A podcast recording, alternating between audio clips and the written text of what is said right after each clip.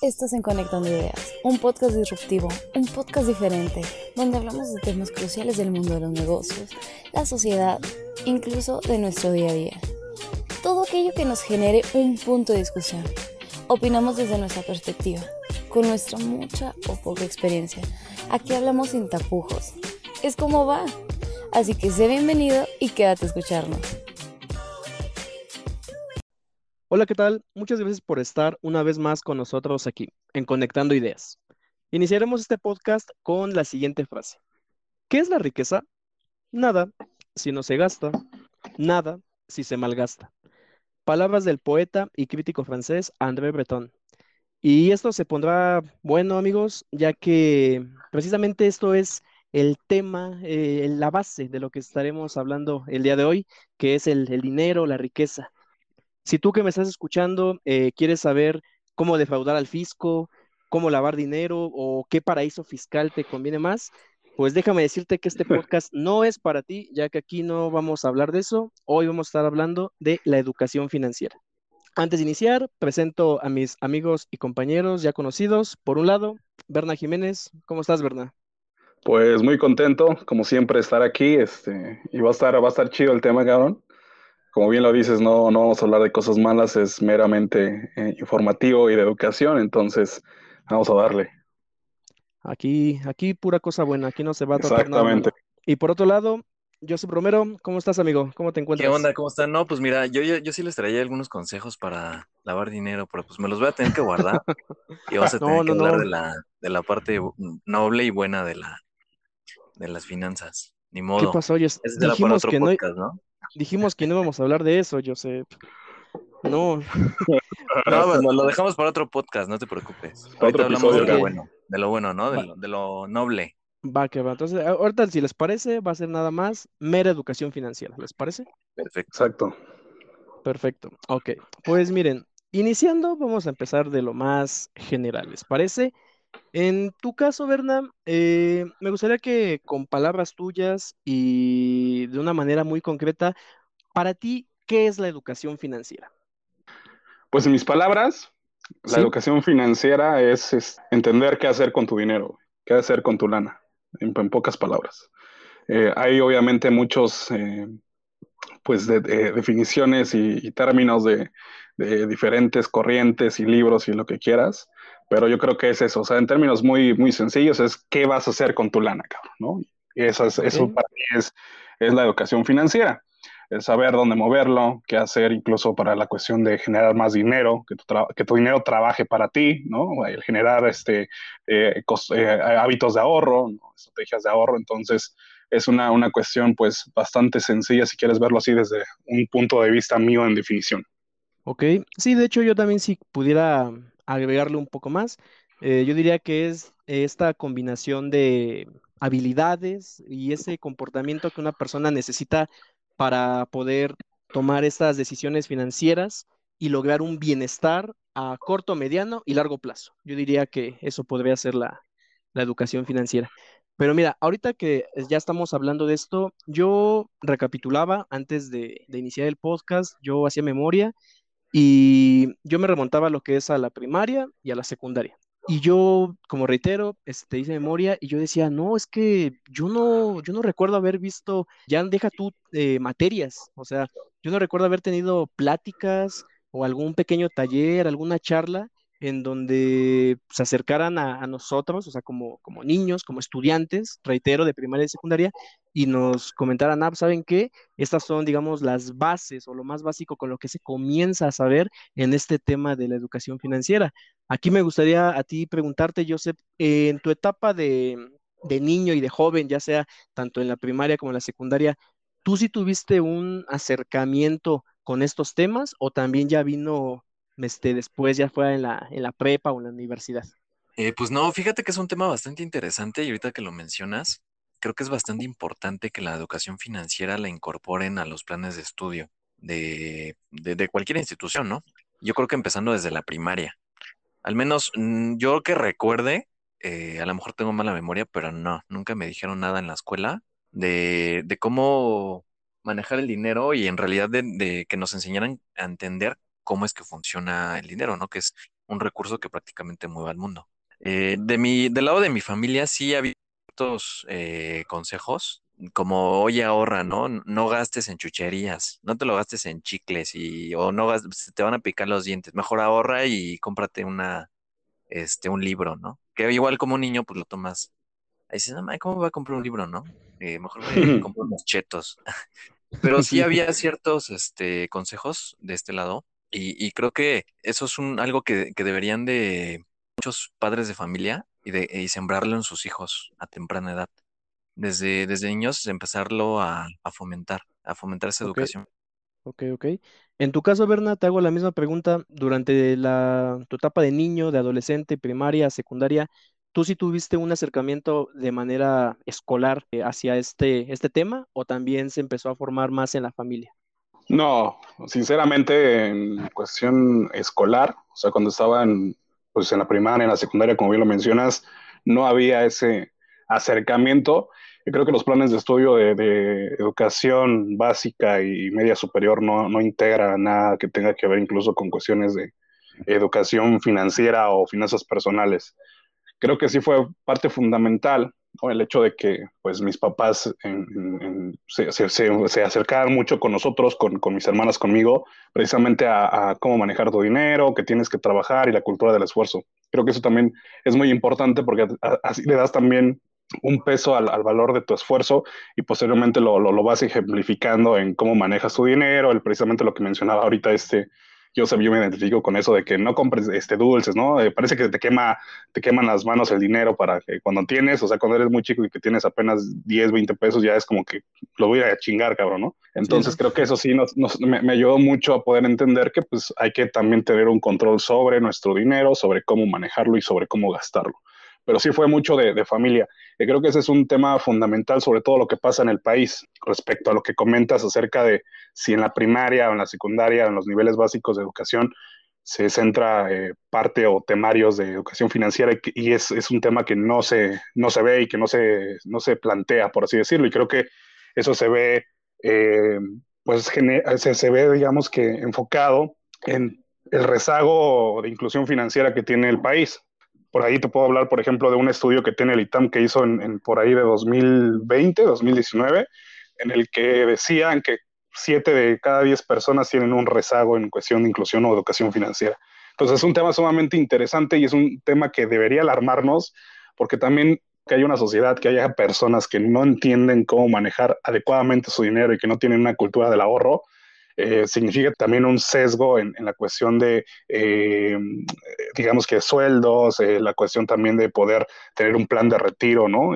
hay muchas cuestiones que también envuelven a la sociedad que les pueden perjudicar en un futuro. Entonces, es una cuestión alarmante. Podríamos voltear a ver, por ejemplo, los países que tienen educación financiera, incluso desde el kinder, que es el caso de China, que es el mejor calificado dentro de la prueba PISA que se hizo por ahí de 2015, 2016, no recuerdo, que fue la última dentro de la educación, inclusión financiera, pues son los que están mejor calificados, ¿no?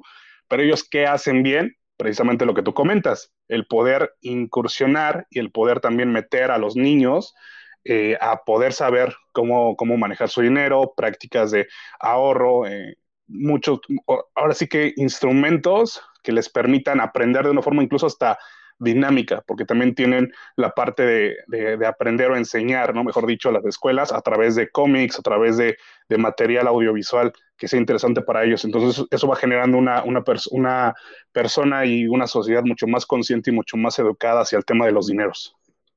Ok, ahorita estás tocando, eh, tocaste un tema en relación a la, a la sociedad, que sí, vaya, en pocas palabras, eh, en nuestro país, México, eh, desafortunadamente no tiene bien desarrollada esta, esta cultura eh, hacia el saber, el conocer más sobre este, este tipo de, educación. Tú ahorita pones el ejemplo de, China, que desde pequeño se le van eh, inculcando, vaya, este, estas situaciones a través de una manera pues, quizás divertida o mejor dicho adaptada pues, a un niño de, esa edad para que vaya desarrollando este tipo de, de habilidades. Aquí me gustaría preguntarles primeramente a ti, Joseph, ¿Tú crees que si desde pequeños, volviendo al tema de la, primaria y poniendo como ejemplo a China, también aquí en México se implementaran alguna materia o estrategias o charlas, como lo quieras llamar, en donde se empiece a inculcar la educación financiera desde muy pequeños, ¿crees que existiría o habría un gran cambio en la sociedad mexicana o piensas que seguiríamos igual?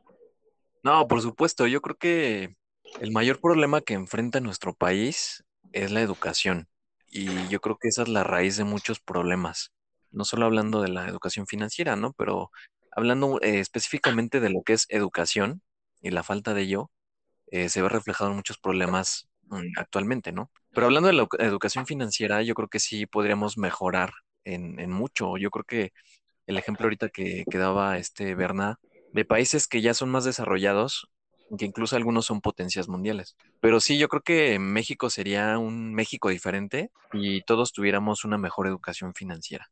Ahora, pongamos este, primeramente la primera cara de la moneda.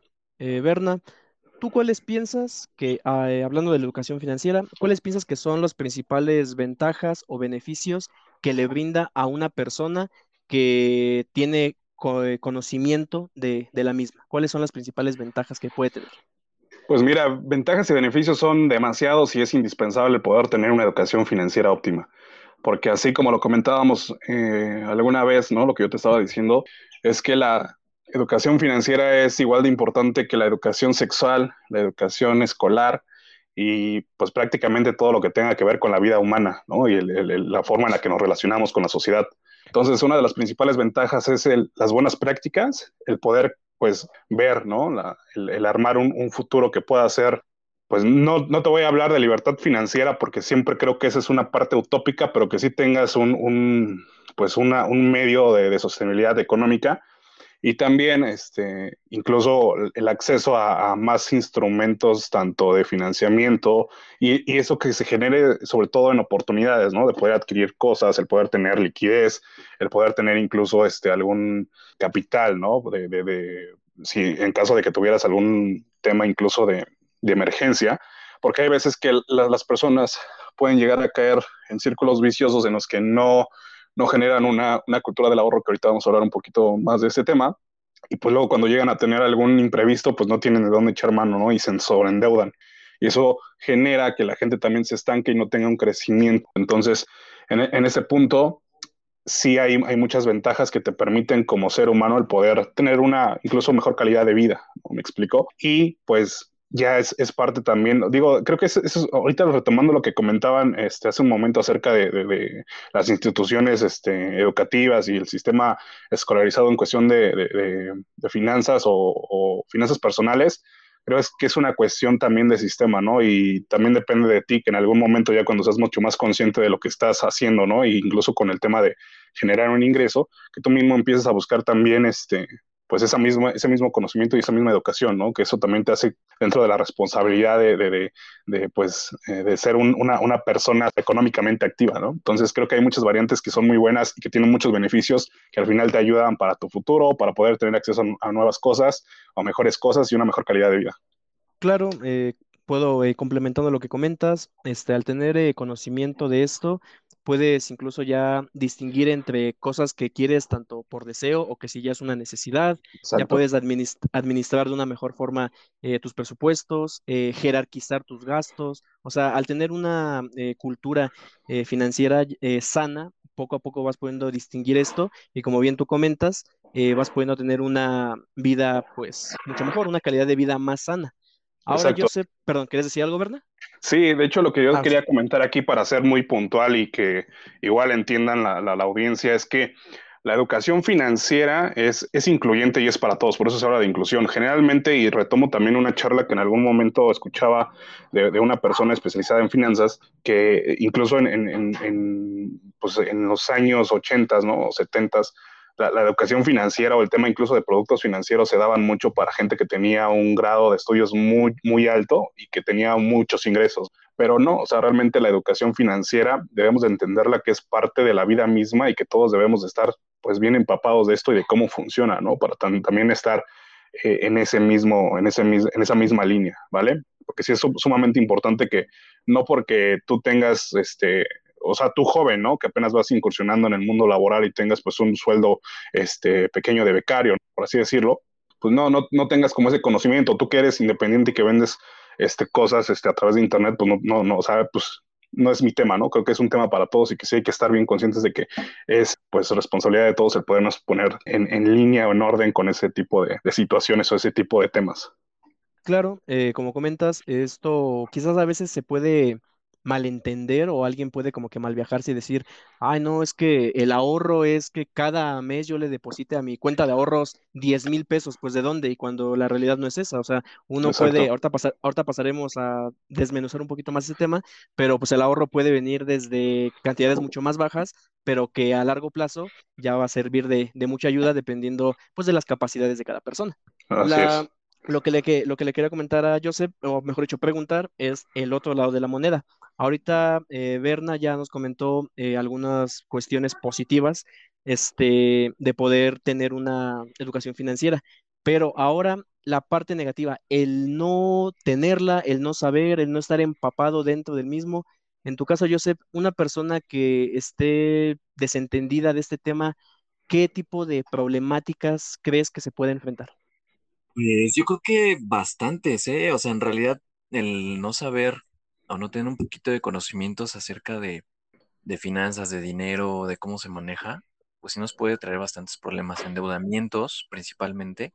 Y más hoy en día, ¿no? Que mucha gente tiene, bueno, yo creo que prácticamente todos eh, tenemos acceso a los recursos financieros o a productos financieros de una forma muy fácil y sencilla, ¿no? O sea, hoy en día puedes ir a sacar una tarjeta de crédito, bajas la aplicación, e ingresas tu información y ya, pam, ¿no? Ya tienes un crédito. O vas a una tienda, un supermercado y ya te ofrecen la tarjeta de crédito, una copia de tu INE, llenas un formulario y ¡fum! te la dieron. O sea, yo creo que hoy en día es muy fácil poder acceder a este tipo de productos, pero lo que la gente no sabe es, eh, más bien lo que no estamos acostumbrados es a leer las letras chiquitas, ¿no? Y muchas veces eh, el el acceso a este tipo de productos y el- la falta de conocimiento nos puede llegar a traer bastantes problemas. Endeudarnos, que la deuda se incremente pues, en cantidades súper exorbitales que no- ni siquiera vamos a poder pagar. No sé, ¿no? Yo creo que ese tipo de puntos eh, son los, lo- las desventajas que nos, nos puede traer el no tener una buena educación financiera.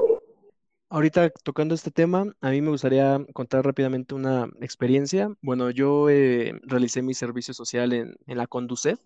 A mí me tocó estar en, en el CAT. El CAT es el Centro de Atención Telefónico. Y fue algo, no sé cómo llamarlo, o sea, fue entre padre porque, o sea, uno sí aprende, uno como que aprende a visualizar y a entender un poquito más cómo, cómo funciona este tipo de temas, como lo es la, este, todo el mundo financiero pero también hablando como del lado social o humano, yo sí de verdad hubo algunos días en que yo me quedaba muy impactado porque yo eh, recibía llamadas que podían ser tan básicas como de, este, oiga, disculpe, ¿me puede proporcionar el número telefónico de tal banco, de tal, este, de tal colonia o de tal municipio, algo así? Ah, ok, sí, permítame. Entonces ya como que ahí yo lo buscaba, ahí está el, el número y ya hasta ya eh, atender llamadas de, de verdad, se los juro, que a mí me dejaban, no sé, hasta triste, porque me decían, es que, sa- ¿sabe qué, joven?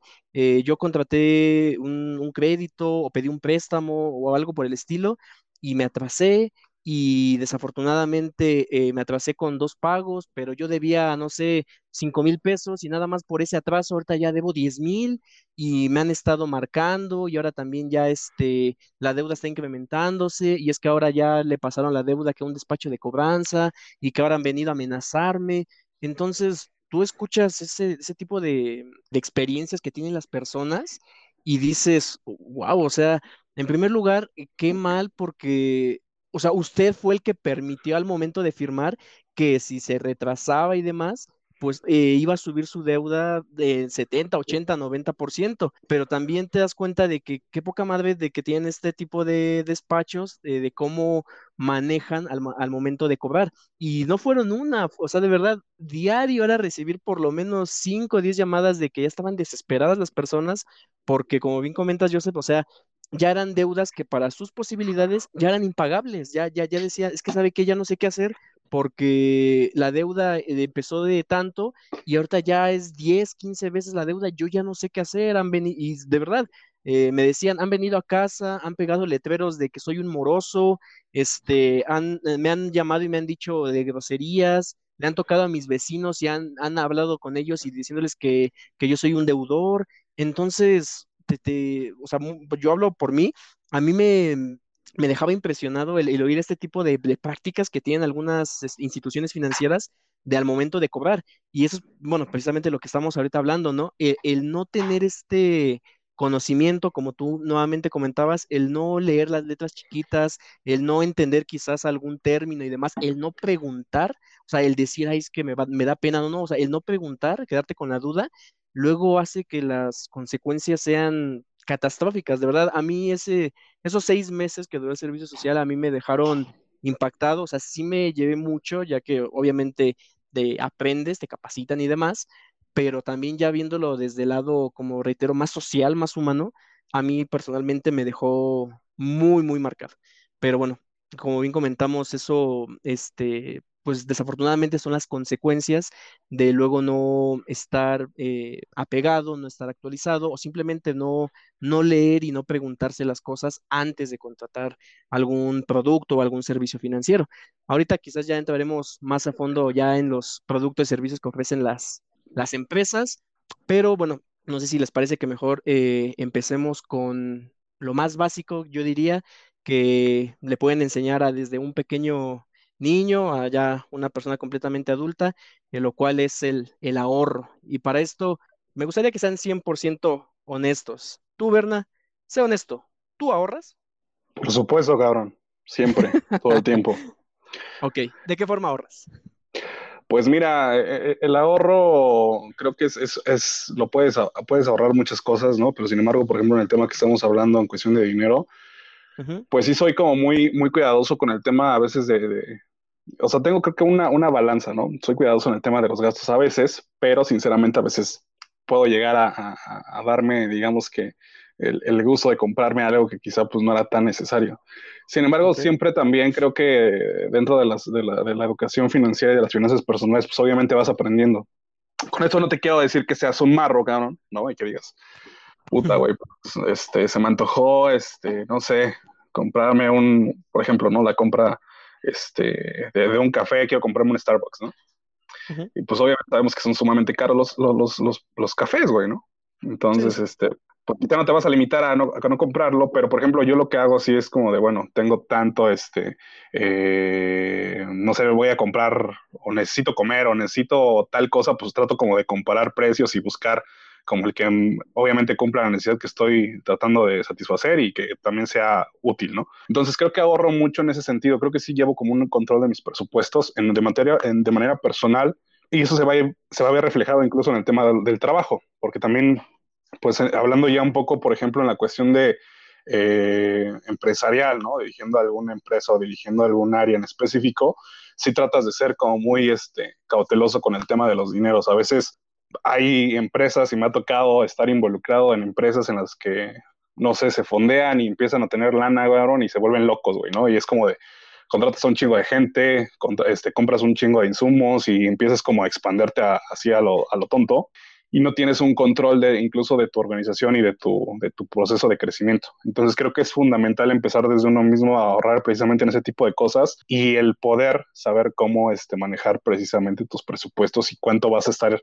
gastando e invirtiendo en diferentes tipos de cosas, ¿no? Entonces yo así es como yo hago el ahorro y también pues obviamente teniendo otros instrumentos de inversión que también te sirven como, como tema de ahorro y que te generan también una utilidad Incluso yo te puedo comentar que hace un, un, una, una, semana compré un, este, una, una, alcancía que es uno de los métodos de, de, ahorro más rudimentarios y clásicos que hay en la sociedad y que, pues digo, a mí, a mí me encantó y, y me encanta siempre este, tener como ese, ese hábito, ¿no? De estar, por ejemplo, eh, ahorrando ese, poco de dinero y que también es como un hábito, ¿no? Creo que incluso en, en, en, los niños vas formando un hábito del ahorro y que posteriormente, pues ya, si lo quieres escalar a productos financieros o a servicios de ahorro, pues está súper bien porque ya vas, vas obviamente con ese know-how de, de, del, del, del, ahorro.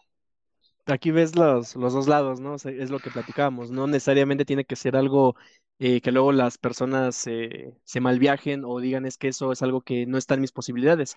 Pueden ser las dos caras, ¿no? Igual, como comentas, quizás abrir una cuenta de ahorros en donde a lo mejor de una u otra forma este, tu dinero está más seguro, va creciendo, etcétera, etcétera. O algo incluso pues más, como tú bien lo mencionas, rudimentario, una alcancía y cada que tengas ahí un ligero excedente, mira, ahí va tu dinerito. Exactamente, y también evitar incluso lo, lo, que te decía con el tema de las compras, compras innecesarias, cabrón, porque eso también es un ahorro. O sea, tienes o guardas dinero, guardas dinero que, que pues, al final te va, te va a funcionar para tener liquidez en algún momento o poder utilizarlo en alguna compra que sí va a ser necesaria. Entonces, eso es también sumamente importante. Yo te puedo hablar y le doy importancia mucho a eso porque anteriormente, cuando era mucho más joven, sí era como de, pues tengo dinero y pues voy a, a comprarme tal cosa, ¿no? Porque trabajo y la chingada pero posteriormente cuando vas creciendo cuando vas teniendo mayores responsabilidades y cuando vas pues manejando, por ejemplo, con, en mi caso con Yuma, pues sí, es como de ser muy cauteloso y decir, güey, no mames, no, no compres tal cosa porque pues no, no, no, no, no, o sea, no es que no tengamos el dinero, pero pues hay que ser lo más eh, ahorrativos posibles, ¿no? Entonces, eso es una cultura que inicias, por ejemplo, como bien dice, como bien lo mencionaba con el cochinito y posteriormente lo vas replicando en otras acciones de tu vida. Perfecto, ok. En tu caso, Joseph, eh, la misma pregunta, siendo 100% honestos, ¿tú eh, tienes algún eh, método para ahorrar? Y en, en caso de que sí ahorres, eh, bueno, ¿cuál es ese método? Pues fíjate que yo sí tenía ese problema muy severo. La verdad es que antes no ahorraba, o sea, todo lo que ganaba me lo gastaba en, en puras, a lo mejor no cosas tan necesarias. hay veces que sí gastaba mucho en comida Eh, y cosas que pues a lo mejor ni siquiera ocupaba, ¿no? O luego sí, bueno, recientemente ya, que sí, hoy, hoy en día sí lo hago, sí ahorro, pero luego veo y digo, no man, ¿para qué compré eso, no? Ni lo ocupo, ¿no? Lo estoy guardando. Y no sirve, o sea, yo igual compro cosas, compras cosas que en, en un momento son caras y pues se devalúan, ¿no? Yo dijeras, sí, sí, lo, lo inviertes, pero pues no, o sea, ni el caso. Yo creo que le daría más peso yo a la inversión que al ahorro. Sí ahorro, pero sí le doy un poquito más de peso a la inversión. Eh, hay, hay un tema ahí bastante interesante porque hoy en día no todos tenemos esa capacidad para poder ahorrar. Eh, hay gente que pues no tiene a lo mejor un sueldo tan pues bien remunerado, un sueldo bastante amplio que le dé la posibilidad. O sea, dicen, güey, o sea, me- yo me gasto mil pesos, gano 800, pero sí hay, hay un punto importante que acaba de mencionar Berna y es en tratar de no gastar en cosas innecesarias o cosas que en realidad pues no, no necesitamos. Claro, Pero sí, sí, sí, trato de ahorrar y medios de ahorro, pues es en el banco. Sí, no me el gusta banco. tener el cochinito porque en cualquier momento sí le doy cranky y, y le saco toda la lana. O sea, en- entonces te consideras alguien que todavía no tienes ese au- autocontrol para, para decir, no, no, no, hasta que esté lleno. Mm, o sea, sí tengo por ahí unos cochitos, pero fíjate que no, o sea, no soy como tanto de echarle el cochino y así, sino que tengo fondos directamente con los bancos Y absorben en automático mi lana. O sea, Ah, ya es como una regla. O sea, ahí yo recibo, no sé, mil pesos y se me van a ir 700, cabrón, y ya nada más tienes 300, ¿no? Y, y, y ya está esa regla de que no lo vas a poder sacar, al menos en un año, ¿no? Entonces, sí, eso es lo que yo hago, porque es que si tengo el cochinito, a lo mejor sí le puedo meter, pero no, no creo que le pueda meter tanto. Lo que antes hacía era meterle de a 10 pesos, de a 20 pesos, pero si pones eso a lo mejor en un año pues yo considero que no puedes ahorrar como una cantidad pues muy, muy buena. Bueno, eso es lo, mi punto de vista. sí, sí, sí. Ok, entonces tú ya te vas directamente a, al banco, a lo seguro. Sí, exacto. Y a lo mejor una cantidad un poquito más fuerte, porque si a lo mejor ahorro de ahí de pellizquito, ¿no? O sea, que abres un billete y pues lo que te sobra, pues la ahorras, ¿no? Pero pues no, no, no siento que ahorres tanto. O sea, siento que es muy poco el ahorro en ese ok, sentido. ok. Sí, eh, efectivamente. eh, luego también las personas eh, creen que el, el ahorro solamente es el decir, ah, pues sabes qué, ya recibí mi pago, mi quincena, mi sueldo, entonces tomo el 10% o cierto porcentaje, o ya pagué mis deudas y de lo que me sobró, entonces esto sí, lo, lo deposito como bien comenta, ¿no? Ya sea incluso pues a una cuenta, a una alcancía, como que estoy ahí poco a poco depositando este dinero. Cuando el ahorro también se puede presentar de otras maneras, como bien ahorita comentaban el evitar eh, compras innecesarias o los dichosos gastos hormiga, ¿no? Yo sí luego también me, me doy cuenta de que, no sé, vas al supermercado, por ejemplo, y la clásica, ¿no? Ya estás por pagar lo que fuiste a comprar, ¿no? Tu despensa lo que sea, y ya a punto de entrar, pues que los chicles, ¿no? Que las pastillas, ¿no? Que las mentas. Y ya cuando va saliendo, ah, mira, se me atravesó una cafetería, pues un cafecito. Y al siguiente día, ¿no? ¿Qué crees que pues este que, bueno, yo no fumo, pero las personas que sí, ese no, pues que el cigarrito suelto, cosas así. Entonces, ese tipo de gastos también representan pues una carga fuerte. Se puede hacer la forma de que esto se sustituya por otras cosas eso también representaría un gran ahorro, o sea, no lo sé, si en lugar de que diario vayas y te compras, como bien mencionaba Berna, tu café en el, en el Starbucks, pues mejor cómprate tu termo, te hazte tu cafecito desde casa y ahí ya vas este, fomentando también el ahorro con otro tipo de acciones. No sé ustedes qué opinan. En tu caso, Berna, ¿haces este tipo también de acciones para ahorrar o tú meramente te centras ya en cuestión del, de apartar el dinero y irlo depositando? No, creo que, o sea, ahorita hablamos como de, en términos muy generales de lo que es el ahorro. Obviamente, ya cuando pases, por ejemplo, la parte de la inversión, pues ya es como si manejar incluso para que te genere más tu dinero, ¿no? Que creo que esa es la parte inteligente, pero viéndolo desde ese punto como más puro del tema del ahorro, es, es, es importante, ¿no? Ya sea si lo, si lo ahorras en un cochinito o lo ahorras en el banco, ¿no? Vas directamente, o sea, que tengas una cuenta de ahorro que no te genera pues prácticamente un interés o una utilidad. Puede ser el caso también de los CETES, ¿no? O incluso de los pagares bancarios. Pero en ese sentido creo que hay diferentes herramientas y tú sabes en qué momento puedes utilizar incluso ese tipo de, ahorro, porque pues depende, por ejemplo, yo te puedo decir que, que los CETES, ¿no? Este, te dan un, un, un, rendimiento por más o menos arriba de lo que es la inflación, 4 o 5%, que prácticamente no es nada. Sin embargo, sí es una herramienta que te puede funcionar si quieres ver tanto de inversión y ahorro, porque pues al final tienes liquidez, ¿no? Entonces, en el momento en el que quieras tú también tener eh, ese dinero disponible, pues puedes utilizarlo y puedes sacarlo. Quizá que es una cuestión como más, pues si quieres verlo como conservadora de otros sistemas de inversión, pero creo que, que, dentro de la, de la fase este, básica de lo que comentas, sí es importante tener como claro en qué cositas puedes ir ahorrando para hacer una diferencia y posteriormente ya pasar y escalarlo a algo mucho más grande. Ok. Ahorita Joseph también ahorita mencionó algo muy importante. Eh, ¿de qué forma ustedes piensan que las personas que no reciben un sueldo eh, tan bien remunerado, muy grande, como se quiera llamar, y es un sueldo pues que apenas le alcanza para cubrir sus necesidades básicas, ¿esas personas también pueden desarrollar este hábito del ahorro?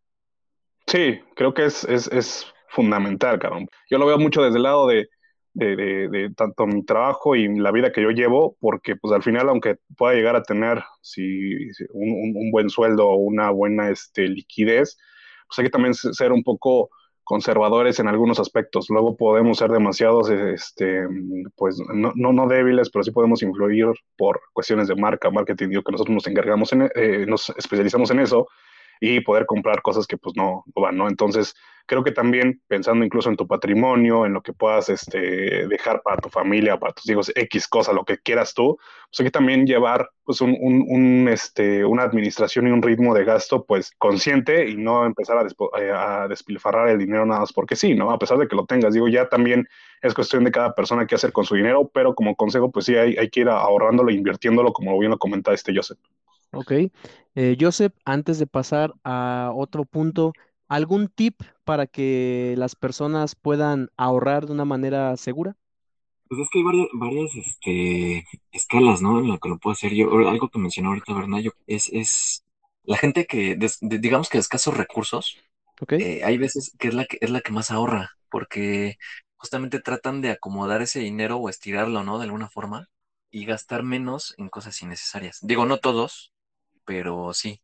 Yo creo que uno de los tips más importantes es, es, justamente eso, gastar en cosas que no necesitamos. Y me gustaría recomendar un documental que se llama Minimalism, no sé si ustedes han tenido oportunidad de verlo, y habla justamente de, de, eso de, de, deshacerse de las cosas que ni siquiera necesitamos, ¿no? O hay gente que se la... Digo, hay unos que también lo llevan al extremo, al grado de, de querer ahorrar hasta lo más mínimo, pero no, ese no es el caso, ¿no? O sea, la idea es vivir con las cosas eh, justamente necesarias.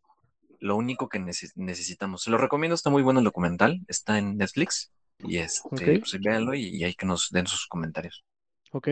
En tu caso, Bernam, ¿algún tip antes de pasar al siguiente punto eh, de cómo la gente puede llevar un, un ahorro sencillo y óptimo? Pues un tip es llevar el control de sus ingresos y de sus gastos, cabrón. Yo sí suelo ser así, o sea, es como de, tanto dinero tengo, tanto voy a gastar y esto lo voy a apartar para tal cosa. Entonces, creo que eso es, eso es, fundamental, llevar un control de, de, los gastos y de los ingresos que tienes, para también ser consciente en qué, en qué puedes ahorrar un poquito más o en qué puedes ser un poquito más este, conservador y, en qué momento, pues igual y darte un gustito. O sea, no todo se trata de, de ser un tacaño, creo que no es, es no, no, el, el ahorrar no es ser tacaño y eso también lo puedes ver pues en, en, un beneficio para ti de saber cómo estás manejando tu dinero, porque luego hay veces, o sea, y creo que muchos se identificarán que pues tienes tu sueldo y dices, bueno, ya me llegó la quincena, cabrón, tengo mi, mi lana y pues voy a empezar a comprar lo que sea, ¿no? Que voy al cine, voy al restaurante, voy a tal lado, invito tal, a, tal persona a echarme una, una chela y no está mal, pero a veces ya cuando ves tu, tu estado de cuenta, tu balance es como de puta, güey, no mames, no, no sabía que me había llevado tanta lana, cabrón, ¿no? Entonces, hay veces que te desconectas de lo mismo que, que de, de, tu mismo dinero y pues se te va el, el descontrol y, y, pues no ahorras, ¿no? Entonces, creo que es importante el poder llevar un control de gastos, que es, es muy sencillo, ya sea que lo hagas en un, en un Excel, eso es un tip muy bueno y es muy práctico para que poder, poder empezar hacerte ese hábito también, ¿no? Porque si lo ves como en, en términos muy este, duros, ¿no? En datos duros, o sea, del 97%, de, las, 97 de, las, de la población adulta, pues ya es apta para poder tener este acceso a, temas de ahorro, ¿no? A, incluso a una, un ahorro en una cuenta bancaria. Sin embargo, solamente el 35% es el que, el que eh, tiene una cuenta de ahorro en el banco. Entonces, imagínate también esa desigualdad de porcentajes, pues habla de que la gente no está acostumbrada, no tiene esa, este, pues inquietud de ahorrar, porque así tengas un sueldo de 50 mil pesos mensuales o tengas un sueldo de 4 mil pesos mensuales, pues vas a poder ahorrar en tus, en tus este, escalas, ¿no? Puede ser que el que tiene 4 mil pues solamente te ahorre unos 10 pesos este, sobre las compras que hace o incluso que lo aparte y, lo guarde en, alguna cuenta en algún lugar, pero pues te vas haciendo un hábito y vas haciendo también algo que, que al final te va, te va a servir para invertirlo o gastarlo en otra cosa. Algo que quería comentarles sobre este tema, antes de que nos salgamos del ahorro, y es algo que se mencionaba en un podcast pasado, eh, sobre el que nosotros no nos vamos a poder jubilar, ¿no? La mayoría de la generación actual. Eh, y bueno, hay que llevarlo o sobrellevarlo con una Afore, ¿no? Digo, no le voy a hacer promoción a ninguna, pero este, yo creo que todos eh, hoy en día debemos de pensar en ese punto, ¿no? Porque pues, cuando nos hagamos viejitos, y es la verdad y la realidad, pues no nos vamos a recibir ninguna pensión, nada. O sea, adelante no vamos a tener nada. Pero hay otro escenario también en el que, digo, me voy a debrayar un poco, que le apostemos todo a una fintech de este tipo, ¿no? O sea, una, una, este, a una fore. Digo, o sea, tú dices, no, pues sí, ya está seguro. Yo creo que es un, tema ahí, les preguntaría a ustedes hasta qué punto deberíamos de confiarnos de estas instituciones. Imagínense que, no sé, a lo mejor durante 30, 35 años, pues le dimos, ¿no? O sea, durante una quincena parte de nuestra quincena, que a lo mejor no es un gran porcentaje, se iba a la FORE. Y después de cierto tiempo, esa FORE donde miles y millones de personas la apostaron, truena o pasa lo peor. Digo, a lo mejor hay un seguro o un respaldo, pero no sé, o sea, yo he visto escenarios donde algunas fintech no están protegidas al 100% y justamente iba del, del de no las letras chiquitas y quedaron de cierta forma pues desamparados. Entonces es un tema bastante delicado. Yo creo que sí valdría la pena que lo viéramos en algún otro momento o que lo comentemos. Pues mira, yo creo que ese, ese es un tema de inversión y si quieres no, nos vamos de una vez a ese, a ese punto, porque muchas veces, como incluso por ejemplo como millennials, ¿no? que entramos dentro de esa este, generación, estamos apostando mucho al tema de, pues yo tengo una Fore, cabrón, y yo sé que un porcentaje pequeño de mi, de mi sueldo pues, está yendo, ¿no? La gente que es este que tiene un sueldo. En ese sentido, el Afore es, una, es un sistema de inversión bastante seguro y es un, es un producto financiero que pues prácticamente el riesgo que tienes es, es mínimo, ¿no? Porque pues, está bastante bien respaldado ¿no? por las instituciones financieras. En este caso sí es muy importante que a la hora de que tú quieras hacer un plan de retiro puedas considerar muchas otras opciones. Yo en algún momento tenía una, este, una reunión en, precisamente en el Bolsa Mexicana de Valores con este, Ah, bueno, la Bolsa Mexicana de Valores, igual para que ustedes cuando tengan oportunidad, hace eventos que se llama el Jueves de Bolsa. Sin embargo, en algún momento yo me había acercado eh, al, director de la escuela de la Bolsa Mexicana de Valores, porque también tiene una escuela, y algo que es sumamente importante, lo que comentábamos en esa charla, es que la parte fundamental hoy en día es que puedas tener una diversificación de tu portafolio de inversiones, ¿no? Porque al final el Afore es una, una inversión. Tú estás invirtiendo de manera voluntaria o involuntaria en tu patrón o tu este, empresa, pues está jalando dinero hacia la institución este, financiera para que puedas tener un, fondo para tu retiro. Sin embargo, eso no es suficiente. O sea, la pensión que puedas tener de ahí no te va a servir, ¿no? Y puede ser algo que pues igual pueda ser un plus, pero puedes también ver otro tipo de inversiones que al final te van a ayudar a poder precisamente incrementar quizá una, una este, mejor calidad de vida en un futuro. Creo que hay veces que nos limitamos y decimos, ok, pues yo hasta que llegue a los 60 años voy a dejar de trabajar, güey, y pues voy a, a, a tener una pensión, ¿no? Creo que eso también es tema de mentalidad yo siempre soy fiel creyente que siempre se va a estar trabajando. No sé si porque yo soy a veces workaholic o no sé, pero creo que hay que trabajar hasta que puedas, ¿no? Porque creo que también la gente es, es o sea, es, es, parte de incluso de la salud mental que tengas, ¿no? Hay veces y hay muchos casos en los que la gente termina de trabajar o se, o se retira a los 60 años y ya la, ninguna otra empresa te, te contrata, cabrón, y pues te, te, vuelves loco en tu casa y dices, puta, ¿ahora qué voy a hacer? Sin embargo, no, también muere. hay que ir Exactamente. Exactamente. Entonces, se mueren. Pues, hay, que, hay, que, buscar la forma incluso de ocuparnos y generar un poco de ingresos. Y no solamente limitarte a generar los ingresos que ya sea te den tu sueldo o si tienes una empresa o si eres este emprendedor y, y, y lo que sea que hagas, te, ese, ese, ingreso, no limitarte a eso. O sea, si puedes obtener muchos más ingresos vendiendo, no sé, cabrón, tienes un puesto de papas en, en, en la calle, X cosa, también poder tener esa diversificación, no solamente de inversión, sino de, de, ingresos, porque ya es a lo que voy al tema de las inversiones. Hoy en día un montón de, de productos financieros como lo son los, este, los ETFs, ¿no? las acciones, los títulos de deuda, existen bonos y un montón de bonos que hoy en día también te permiten, ya sea un broker o un casa de bolsa, poder tener acceso a estos y que no necesitas de inversiones estratosféricas ni de millones de pesos. Me explico, en cuestión de finanzas personales puedes empezar desde 100 pesos o puedes empezar desde una cantidad pequeña e ir trabajándolo. No significa que tengas que ser experto en finanzas y que tengas que estarte metiendo.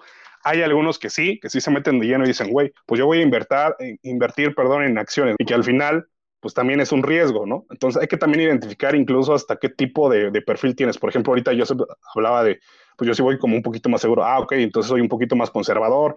Pero quizá me voy a un CETES, ¿no? Quizá me voy a un, este, a un pagaré bancario quizá voy a tener una, una, una tasa de rendimiento muy, este, muy baja, pero pues yo sé que es seguro, cabrón, porque pues ya uh -huh. son fijos y además pues no tengo, digamos, que, que esa, esa eh, volatilidad o esa este, repercusión por parte de, de, de, cuestiones incluso hasta especulativas, ¿no? Que es el tema de los ETFs o las acciones. Entonces, sí hay que buscar la forma de generar más y de, de, de ampliar también tu portafolio de, de, inversiones. Entonces, yo como consejo es como de, bueno, ok, yo tengo de manera este, automática el, el, Afore, pues vamos a buscar otro tipo de inversión, ¿no? Quizá voy a incursionarme con los ETFs. ETFs, ok. GBM Plus, por ejemplo, yo este, que tengo cuenta en GBM Plus, pues te da la opción incluso de hoy en día tener ETFs en Estados Unidos. Es como de, ok, no solamente se, se convierte en un broker este, nacional, sino que también puede tener acceso a mercados internacionales en la bolsa de valores de Estados Unidos. Entonces, te da la opción de poder tener diversificación de tu dinero y que también puedas tener pues, un rendimiento en, en varios lados. Puede ser que inviertas en, en, ETFs, ¿no? en tecnología en específico, en una industria, o puede ser que metas en acciones en, en algún este, país incluso emergente, ¿no? que es en el caso de México, en la India, ¿no? depende cómo estén manejando también el tema de la economía, porque eso es muy importante, o sea, ver incluso qué es lo que te, lo que te conviene, qué tipo de economía, si es que vas a invertir en acciones, este, en ETFs, en qué industria es la más rentable, si quieres invertir incluso hasta por temporadas, hay veces que por temporada te, te, te, conviene, no sé, invertir hasta en un commodity, etcétera, y eso te habla que tú también puedes manejar de diferente forma tu dinero para tener pues más amplio el, el campo de acción de tus, de tus inversiones y no solamente limitarte a pues me voy a jubilar con lo que me dé la Afore, cabrón, y ya, ¿no? Y si me dan 5 mil pesos mensuales, pues, o no sé, güey, ¿no? No tengo idea. Pero pues sí, es, es, importante que podamos ver incluso más campos de acción y muchas más posibilidades para poder tener, pues, una, una inversión a largo plazo. Claro. Ahorita, Fíjate que ahorita... ahí sí, sí difiero un poquito contigo en ah. la parte del de aforo, de, de, perdón, del afore. Yo, yo ah. lo veo más como ahorro que como inversión. Para mí la, las inversiones te dan rendimientos o te regresan algo de, tal vez no de forma inmediata, pero a futuro. Y siento que la Afore no es así. O sea, yo no lo veo tanto como, como inversión, si lo veo más bien como un ahorro. Bueno, es que en términos técnicos, el Afore es un producto financiero que sirve como inversión porque lo manejan los bancos precisamente para utilizarlo en ya sea pues cualquier tipo de, producto que, tengan. O sea, es, parte de la liquidez que tiene un banco, ¿sabes? Entonces, si tú ves, el Afore te da una tasa de rendimiento que puede ser demasiado, si quieres verlo conservadora, pequeña, pero al final es un, pues es una herramienta de inversión. ¿Me explico? Hay veces que la gente se limita a que, pues, ok, pues mi Afore es mi herramienta de ahorro inversión, como quieras llamarlo eh, en, tus conceptos, pero al final pues es, una herramienta de inversión porque te genera una utilidad. Eso es lo que, eh, es a lo que quiero llegar, ¿no? Al final es, un, fondo de inversión. En tu caso, Berna, mencionabas, por ejemplo, eh, los, los jueves de bolsa que se hacen en la Bolsa Mexicana de Valores, pero para las personas que estén interesados o que ya empiecen a pensar, como, como comentaba yo en un inicio, pues en su futuro, en su vejez, qué es lo que van a hacer cuando lleguen.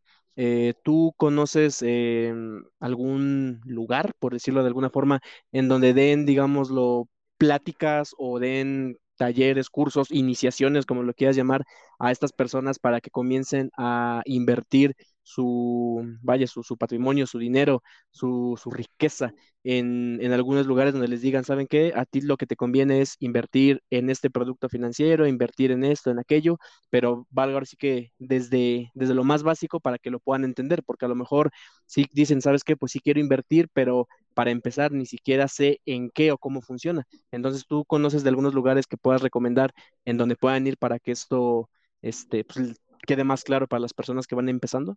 Sí, claro. Mira, creo que principalmente Bolsa Mexicana de Valores es, un gran este, concentrador de ideas, tanto de ahorro como de inversión. Y también la Asociación de Bancos de México tiene un listado de instituciones que te permiten precisamente irte adecuando a tanto cuestiones de educación financiera básica y también este, sistemas de inversión.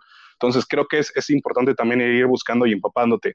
Aquí es importante que para la cuestión de, inversiones, mm, o sea, por ejemplo, si tú eres, no sé, eh, dentista, X cosa, no es necesario que tengas que ser un experto en finanzas, porque hay, o sea, también debes de saber qué tipo de, casa de bolsa o qué tipo de broker vas a estar utilizando, porque también depende de tu asesor financiero, o sea, él es el que te va a estar guiando, ¿me explico? O sea, hay gente que pues igual, no sé, se, dedica o estudia finanzas y pues dice, bueno, güey, yo me voy a aventar este, meramente a hacer mis inversiones y a armar mi portafolio por mí mismo, ¿no? De inversión. Sin embargo, hay que acercarnos a una casa de bolsa que esté registrada y que también pueda tener la certificación, porque hay veces que pues hay muchos charlatanes y muchas personas que igual nada más quieren como este, hacer fraudes y así puedes tú también tener la, la satisfacción de que tu dinero está pues avalado por, por, por, todas estas instituciones. Entonces, ese sería uno, la Bolsa Mexicana de Valores. Incluso también busquen pues algunos este, artículos. Hoy en día pues hay muchas que acceso a información que te permite obviamente saber en dónde poder este, meter tu dinero y que pues vas a elegir también el mejor producto para ti y que puedas empezar de a poquito. Creo que eso es lo importante. Hay veces que dice la gente, ¿no? Pues es que voy a invertir de una vez 50 mil varos, cabrón. Y puede ser que ni siquiera los tengas, ¿no? Pero busca la forma de poder, cómo se adquirirlos. Y creo que es, es poco a poco. En el tema de las inversiones, sí, yo les sugiero y como tip es, pues empiecen de poco, o sea, si tú dices, bueno, quiero experimentar y calarle con 200 pesos, cabrón, pues dale, ¿no? Porque así también tú te vas abriendo paso a que posteriormente vayas creciendo ya tu, pues ahora sí que tu, tu, portafolio y tus productos este, de inversión y puedas conocer mucho más de este sistema. ¿Me explico? Entonces también es mucho del know-how y de la asesoría, que estés bien asesorado por gente que sí sabe del tema. Perfecto. Ok. Eh, Joseph, ¿algo más que quieras agregar antes de que pasemos al tercer punto, antes de que nos brinquemos ya este, a los créditos, a los benditos créditos? ¿Algo que quieras agregar de las inversiones? Mira, eh, a mí me, me hizo mucho ruido lo que lo que dijo Berna ahorita, y es eh, la parte de diversificar tus inversiones. Yo sí estoy muy de acuerdo con eso. Y creo que hay varias formas de, invertir tu dinero, ¿no? O sea, desde una plataforma digital, un negocio, eh, comprar a lo mejor bienes o recursos que no pierden su valor y al contrario incrementan, ¿no? Puede ser desde oro, no sé, algún, este, algún bien. Digo, no todos tenemos la capacidad económica de hacer una inversión tan grande, pero podemos empezar por poco, eh, ¿no? Como bien lo mencionaba Berna hace un momento. Yo, en, específico, pues sí, también diversifico mis, inversiones. Algo muy curioso, eh, les voy a platicar hace algunos meses. Yo escuchaba mucho de la famosa criptomoneda, ¿no?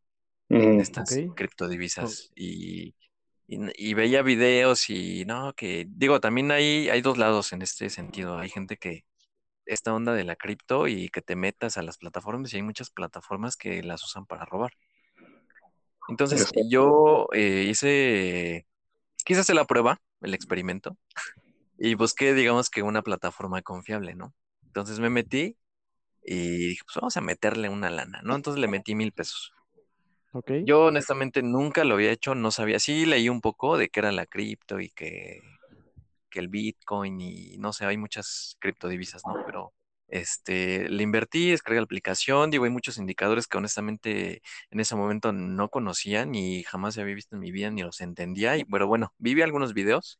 Eh, no, no quise acercarme a alguien de estos que se venden como super asesores y que no, hay que inviértele acá. Yo lo hice por mi cuenta propia y perdí esos mil pesos. En dos ah, días perdí mil pesos y dije, me lleva la... Este, ya después leí, leí, un poco más y este, sí, o sea, yo creo que para poderle invertir a esa onda de la criptomoneda, sí debes de saberle un poco. Sí. Ya después le volví a meter otros mil baros. Ya dije, no, ni madres, no. O sea, no pues que quiero como una tipo apuesta, ¿no? O sea, pierdes mil y le apuestas otros mil para recuperar esos mil que ya perdiste y vuelves a perder esos mil, pues sí, me paso. Volví a perder. ¿En serio? Dije, me lleva la chingada. Entonces ya llevaba dos, dos mil pesos perdidos, ¿no? Y este, vi, o sea, seguí leyendo y obviamente todas las, las cripto están en función a algo, ¿no? Está el caso de Elon Musk que tiene su, su propia criptodivisa. Entonces dije, pues a ver, vamos a apostarle a la de este men y, ¿no? Y otros. Y le, le empecé a diversificar y metí tantito en una, después en otra, y obviamente hay que estarse metiendo diario, o sea, sí tienes que dedicarle al menos una media hora diaria eh, temprano para estar viendo qué onda, ¿no? Sin no estarte moviendo y, y, es un rollo así bastante medio extraño a lo mejor al principio, pero sí pude recuperar esos mil pesos, afortunadamente, pero tardé seis meses en recuperarlos. ¿Seis meses? Y ahorita llevo como 300 pesos ganados. Digo, ya me, recuperé y llevo 300 pesos a favor. Digo, ya no, no voy tan mal, pero también es un tema muy cambiante y, es de apostarle a algo que muy variable, la neta, o sea, puede variar, porque, o sea, sí llego en un punto donde gané 10 mil pesos. y dije, no mames, pues de aquí, ¿no? Pero, o sea, ahí y también en algún momento les contaba esto, de alguien súper poderoso que tiene bastante influencia, puede lanzar un tweet, puede decir algo o hacer un comentario y desploma todo, ¿eh? Y, yo le estaba apostando, yo iba bien, le estaba apostando una, una cripto pues bastante buena, iba bien posicionada. Y las, salió Elon Musk y sacó con un tweet. Madres que se cae. Y ya el otro día, no mames, ya perdí tres mil. Y después ya perdí dos mil. Dije, no, güey, pues mejor la quito porque voy a estar siguiendo perdiendo, ¿no? Y, y así es, o sea, es un rollo bastante complicado, pero sí, quería comentárselos. Sí, sí. Porque hay bastantes este, plataformas y formas de inversión no solamente en la cripto, digo, hay este, recursos eh, tangibles. También está el oro, que es, yo creo que es uno de los recursos más valiosos. Y hay muchos, ¿no? El coltán y bastantes elementos o recursos preciados que podemos comprar. E incluso, este, no necesariamente este oro, ¿no? Pueden ser incluso, no sé, se me ocurre arte, ese tipo de cosas que hay veces que incrementan su valor. Yo te quería comentar algo acerca de, por ejemplo, con el tema de las criptomonedas creo que da para mucho, Caron, porque pues, es, un, es un tema sumamente ahorita importante y que está muy sonado. Eh, yo tengo por ahí algunos este, amigos que, que tienen este, inversiones en Bitcoin. De hecho, yo también he estado este, invirtiendo precisamente en cripto, específicamente en Ethereum, ¿no? que también es una, una criptomoneda que ahorita pues está teniendo un buen rendimiento y que también es importante pues empaparse un poco acerca de, de, de cómo se están manejando este tipo de, inversiones, porque por ejemplo, el caso que pasaba este, hace un par de semanas con, con el tema de Evergrande y con este, las políticas también de, de, China para eh, invalidar todas las operaciones que se estaban haciendo en cripto. Entonces, obviamente ese tipo de situaciones pegan. Sin embargo, creo que hoy en día, y también para comentarle a la audiencia, es que las criptomonedas tienen demasiado, demasiado futuro, ¿no? Y que creo que a veces cuando pierdes mucho dinero es porque pues precisamente no tienes una buena asesoría o incluso no sé, puede ser que incluso te, estés en un broker apalancado, X cosa, que pues también depende de muchas variables y que cuando hay una situación de estas, pues a la chingada toda tu lana. Pero sí es, un sistema ahorita de inversión muy, muy redituable o que se, se, ve con bastante buen futuro porque pues también hay ya bastantes este, empresas, incluso tanto iniciativa privada y también cuestiones de, de gobiernos que están apostándole a las cripto y que creo que vamos hacia la digitalización precisamente de dinero. Entonces es sumamente importante también entender las causas, las situaciones y el cómo manejar bien ese tipo de inversiones. Fíjate hecho, que ahí este... Ah, ah, perdona, Sebas, dime, di, di, di. Sí, no, de hecho iba a hacer un comentario súper corto. Este, es lo que yo también este, platicábamos hace unos días, ¿no, Berna? Yo muy, muy honestamente, este, lo, lo reconozco, no estoy tan empapado en el tema de las criptomonedas. Y bueno, yo tengo este, algunos conocidos que ya han empezado a, invertir en, en estas mismas, pero la cuestión aquí es que ellos están igual o peor de perdidos que yo. Entonces es ahí en donde a mí igual me hace algo de ruido porque yo digo, es que sí, ok, vemos que, vemos noticias de que no, que el Bitcoin se disparó no sé cuánto, cuánto por, eh, por ciento y demás, pero, o sea, que ser honestos, no entendemos cómo funciona eso. O bueno, yo hablo de mí, yo, yo, yo ahorita no, no comprendo realmente cómo funciona esto. Entonces, eh, como bien comentaba ahorita Bernardo, yo, y también tú, Joseph, yo pienso que antes de entrar en este tipo ya de, de inversiones que, bueno, se ve que es lo de hoy y lo que va ya a venirse dentro de un futuro es, como bien comenta Bernardo, la digitalización del dinero. Entonces, el empezar a conocer, em, a empaparse dentro de este mundo va a ser algo necesario y básico.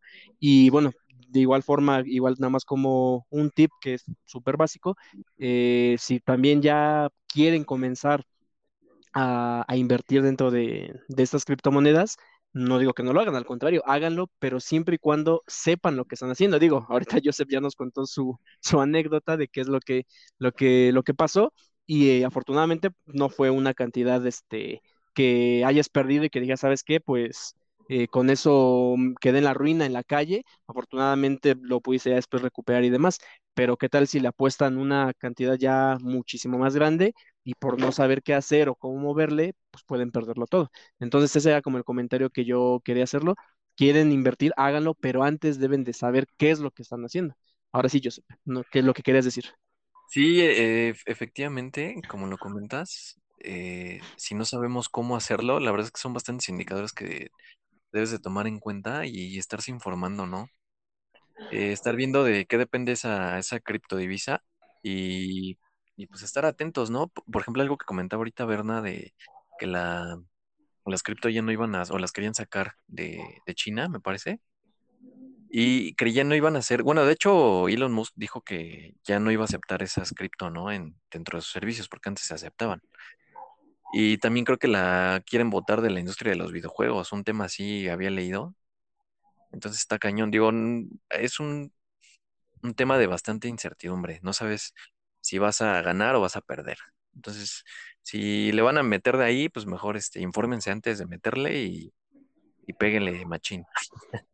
Si no, pues este, a las acciones, ¿no? Como decía ahorita Berna, yo igual estoy en GBM Plus, pero ahí siento que la inversión es más a largo plazo. Pero también es una opción. Claro. Ok, entonces ya hablamos de el ahorro, ya hablamos de las inversiones. Pues bueno, ahora también pasaremos a lo que es el crédito.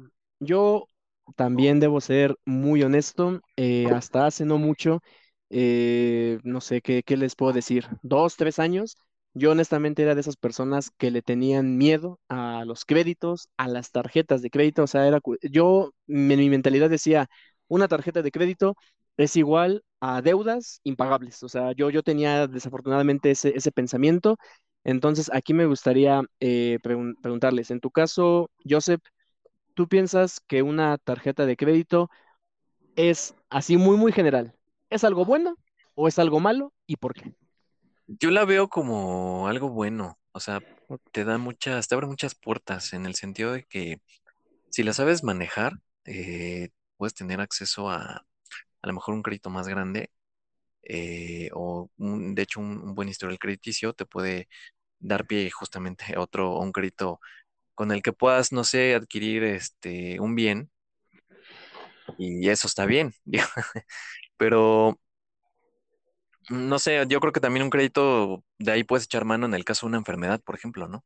una tarjeta de crédito te enfermas y a lo mejor si no tienes el capital para poder eh, pagar la cuenta del hospital, por decir, o medicamentos, pues sacar la tarjeta y pagar con eso. No sé, yo, yo, yo lo veo como una buena opción.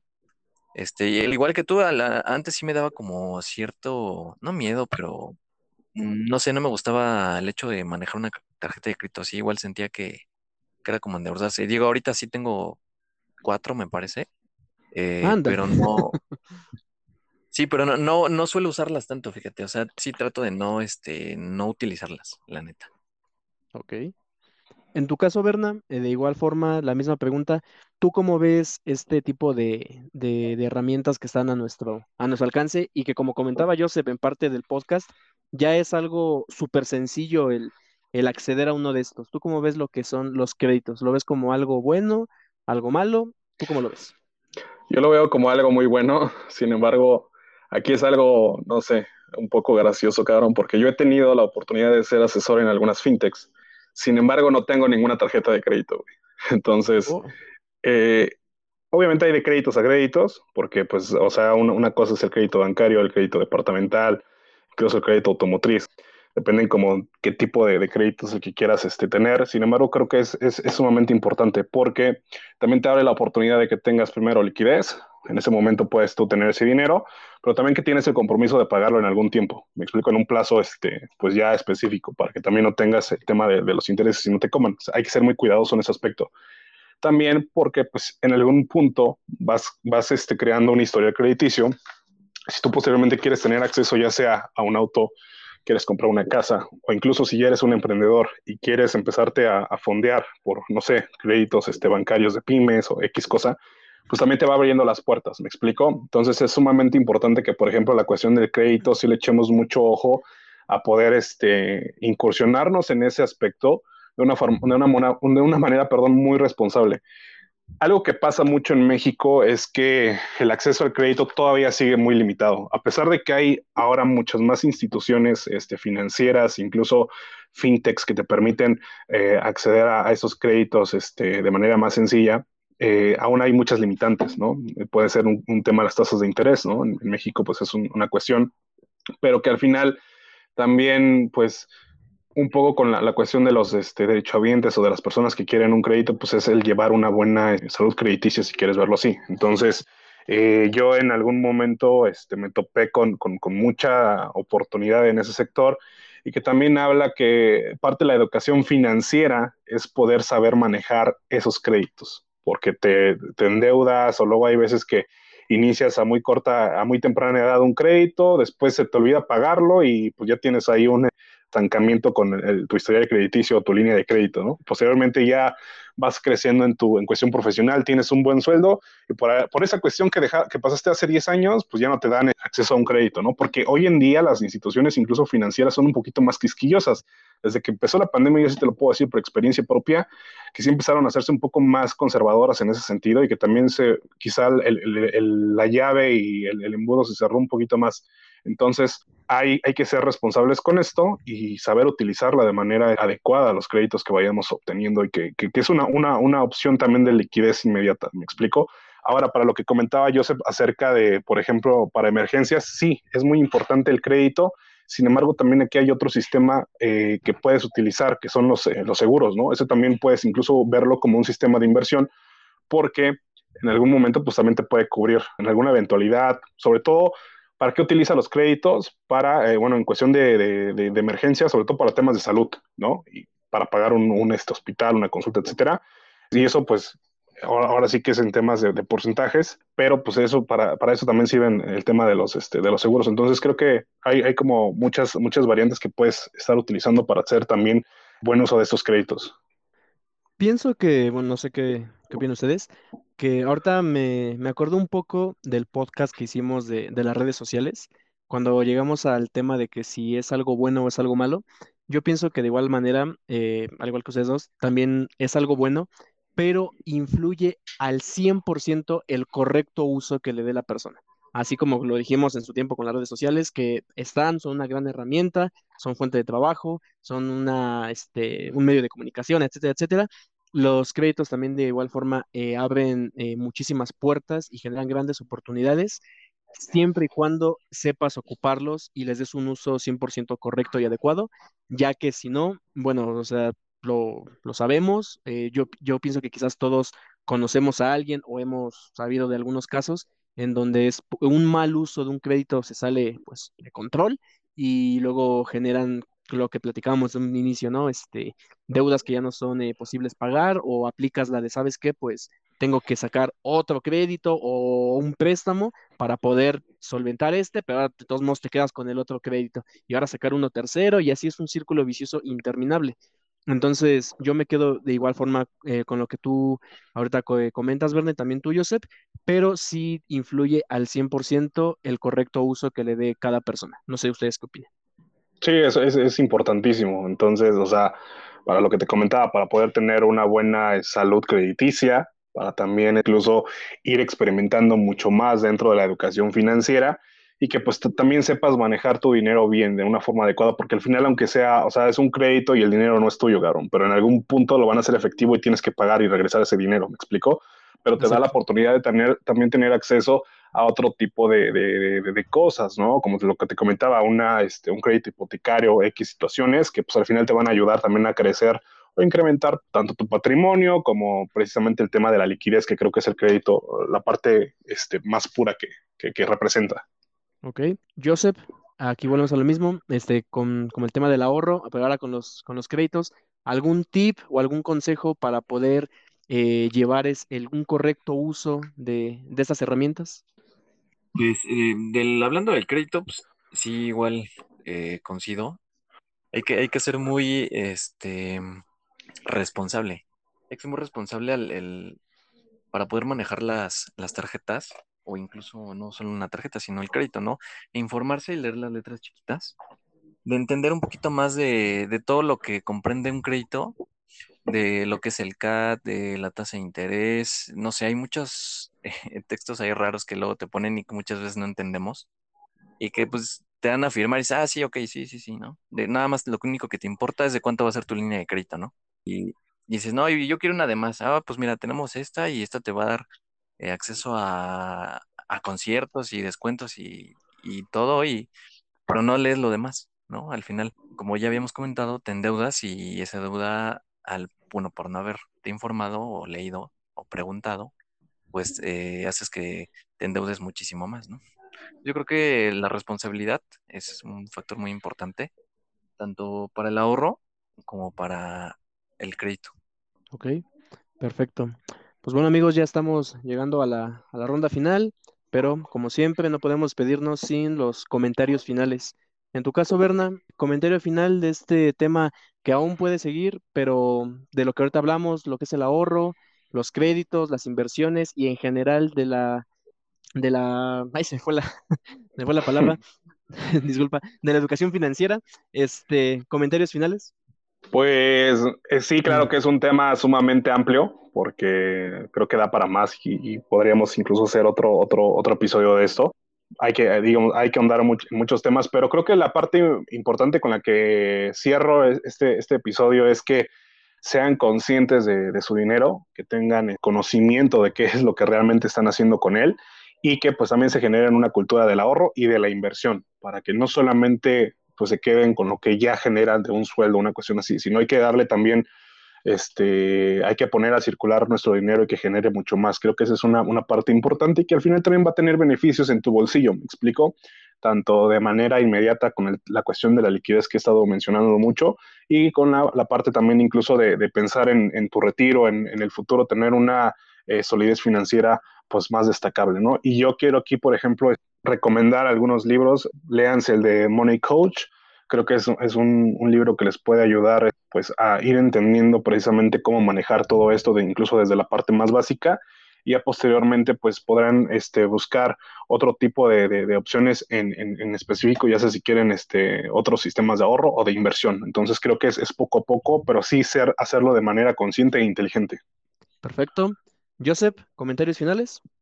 Eh, pues mira, yo, creo que me gustaría decirles que, cualquier conocimiento que tengan, por ejemplo, en, el caso de, nosotros, de quienes nos, escuchan, si, si tenemos por ahí algo que compartir, pues que lo hagamos, ¿no? No somos egoístas o, o arrogantes y, y compartamos el conocimiento que tenemos en cuanto a la educación financiera. Yo creo que entre más personas eh, sepan mover su dinero o entiendan más cómo se mueve el dinero, hablándose de créditos, de ahorros, de lo que sea, pues compartamos información, esos datos, para poder eh, mejorar la calidad de vida de, de las personas, ¿no? Claro. Perfecto. Yo lo, mis comentarios finales eh, sería en concreto que si son personas que ya saben cómo eh, generar y ganarse su dinero, pues también sean conscientes de cómo gastarlo. Es irónico que a veces es, es más difícil al momento de gastarlo, ya que, bueno, las consecuencias pueden ser eh, grandes y retomando un poco de lo que los dos decían, también es indispensable. Sean 100% responsables y si tienen eh, cierto conocimiento que creen que puede ayudarle a otra persona, compártanlo. De igual forma es lo que yo también puedo, puedo decirles. Así que bueno, amigos, esto sería todo. Como siempre, les agradecemos que nos hayan escuchado y hayan compartido este espacio con nosotros. Nos estaremos escuchando la siguiente semana. Muchas gracias.